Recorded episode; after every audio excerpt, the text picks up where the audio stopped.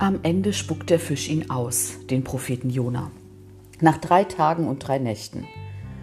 Und wie er da so am Ufer hockt, ausgespuckt und froh, festen Boden unter den Füßen zu haben, da kommt die Einsicht, du kannst gar nicht weglaufen. Dabei hätte er das doch auch vorher wissen können. Das hätte ihm klar sein müssen, schon in dem Moment, als Gott ihn ansprach und ihm sagte, was er mit ihm vorhatte. Auf, geh nach Ninive in die große Stadt und rede ihr ins Gewissen. Ihr böses Tun ist mir zu Ohren gekommen. Da machte sich Jona auf den Weg, aber genau in die andere Richtung. Ach, Jona, du weißt es doch eigentlich besser. Das wird niemals funktionieren. Vor Gott kannst du nicht fliehen.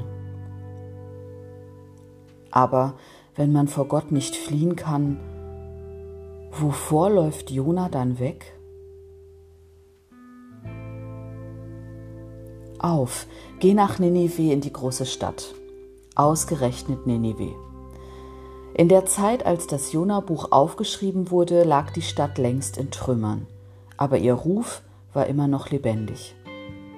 Ninive, das ist das Übel der ganzen Welt, zusammengefasst in einer Stadt. Der Gegensatz von allem, was gut ist. Denk dir Frieden, Wahrheit, Gerechtigkeit, Liebe, Zuhause, Geborgenheit und dann davon das komplette Gegenteil. Das ist Ninive, sagen die Menschen. Und da soll er hin. Jona, ausgerechnet aber da will er nicht hin. Schon gar nicht mit dieser Aufgabe, Rede der Stadt ins Gewissen. Eigentlich ist es gar nicht Gott, vor dem Jona wegläuft, sondern diese Aufgabe, vor die Gott ihn stellt. Jona weiß, was er tun sollte, und genau davor haut er ab. Erst nach Jaffo in die Hafenstadt und von dort aus auf ein Schiff denn nichts ist so weit wie das Meer. Ist er erstmal auf See, dann ist das Ufer das andere Leben, der Ruf Gottes weit weg. Denkt Jona. Nur schnell wird er daran erinnert, dass er auch auf diesem Wege nicht fliehen kann. Ein Sturm kommt auf und wird immer schwerer das hilflose Schiff mit den hilflosen Menschen, die Angst der Seeleute. Sie schreien, beten zu den verschiedenen Göttern. Sie werfen Ladung über Bord, damit das Schiff leichter wird. Lieber alles andere verlieren als das eigene Leben. Und dann ist dann noch dieser Fremde, der unten im Frachtraum schläft. Vielleicht ist der ja schuld, das Los soll es zeigen. Sie werfen es, und tatsächlich trifft es Jona. Da fragen sie ihn, Sag uns doch, wer ist schuld an diesem Unglück? Bist du es? Was ist dein Beruf? Woher kommst du? Wo bist du denn zu Hause? Aus welchem Volk stammst du? Er antwortete ihnen, Ich bin ein Hebräer ich verehre den Herrn, den Gott des Himmels. Er hat das Meer und das Festland geschaffen. Das Bekenntnis sitzt. Jona weiß genau, dass Gott über allem ist und dass er über Meer und Land herrscht. Er wusste das die ganze Zeit. Aber dieses Wissen hat ihn nicht daran gehindert, abzuhauen, als Gott etwas von ihm wollte. Aber so leicht entkommt Jona nicht. Denn Gott gibt nicht auf, Jona zu rufen. Eigentlich erzählt die ganze Jona-Geschichte dauernd von Zeichen Gottes. Wie Gott am Anfang zu ihm spricht und ihn ruft, dann der Sturm, die Seeleute. Es hat ja auch eine gewisse Ironie, dass ausgerechnet der heidnische Kapitän Jona fragt, wie kannst du nur schlafen? Auf, bete zu deinem Gott. Und immer noch ist Jona stur und kann nicht zugeben, dass er sich verrannt hat. Werft mich ins Meer, dann wird es still. Und dann der Fisch, der Jona verschluckt, ihn rettet und ihm zugleich drei Tage der Ungewissheit auferlegt, bevor er Jona dann ans Ufer spuckt.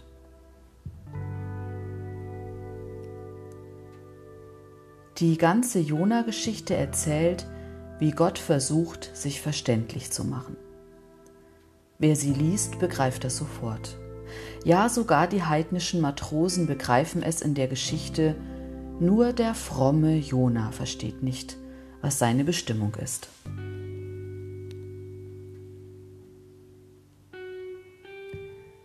Ich bin fest überzeugt, dass Gott uns braucht. Aber nicht einfach irgendwie und unverbindlich. Es geht nicht darum, die richtigen Worte zu sagen.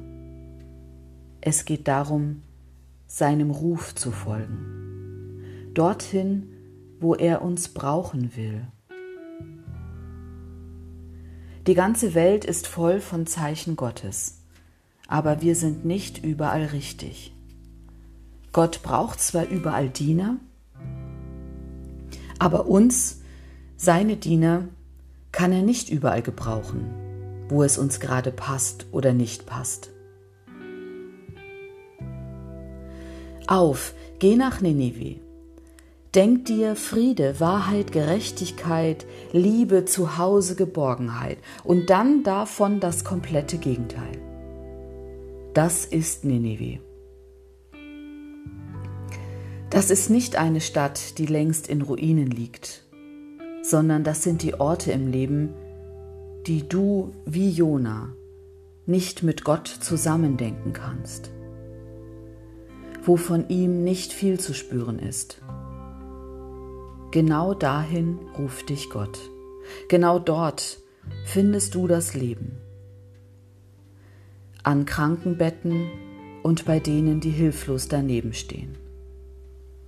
Bei den Sterbenden und bei den Einsamen. Bei denen, die sich verrannt haben in sich selbst und bei denen, die nicht mehr glauben können. Genau dort findest du das Leben. Da, wo das Kreuz steht. Zeichen für den, dem wir nachfolgen, der seinem Ruf auch nicht ausgewichen ist. Und Jona? Der wird ausgespuckt zurück ins Leben. Jona landet genau da, wo es losgegangen war. Sein Auftrag bleibt. Er muss immer noch nach Ninive, zurück ins Leben. Aber genau an den Punkt, wo es losging. Da, wo ich nicht sein wollte, alles auf Null und nochmal. Ausgespuckt ins Leben, ausgespuckt vom Fisch, genau da an dem Lebenspunkt, vor dem ich eigentlich fliehen wollte. Und dann bin ich wieder da. Alles nochmal von vorne. Ist das nicht zum Irrewerden? Manchmal denke ich das und fühle das heftig. Wenn morgens die Sonne kommt und ich aufstehe, dann ist eben nicht alles automatisch neu und alles gut. Dann kommt wieder der ganze Kram von gestern und was ich alles mitschleppe und was ich soll und muss und was ich nicht will. Da fällt es mir schwer zu sagen, Dein Wille geschehe, Gott. Es gibt genug irre Geschichten in meinem Leben und Momente, in denen ich denke, das kann nie und nimmer gehen.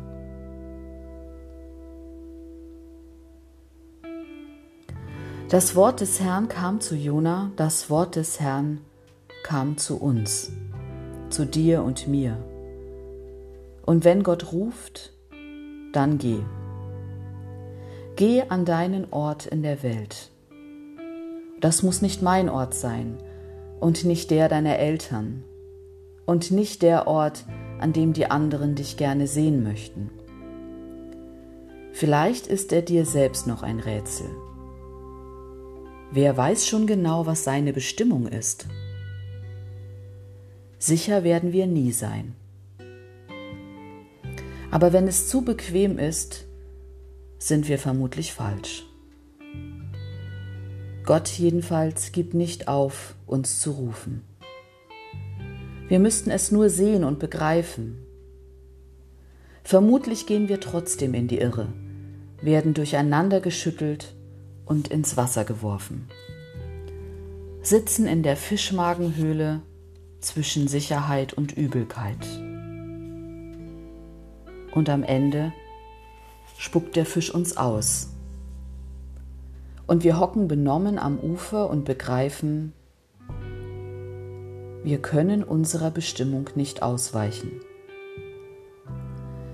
Wenn Gott uns mitten ins Leben stellt, ins Wirkliche, nicht in das Harmlose, das wir uns vielleicht wünschen, sondern mitten hinein in eine kaputte Welt, wenn Gott uns mitten ins Leben stellt, dann ist es Zeit zu gehen.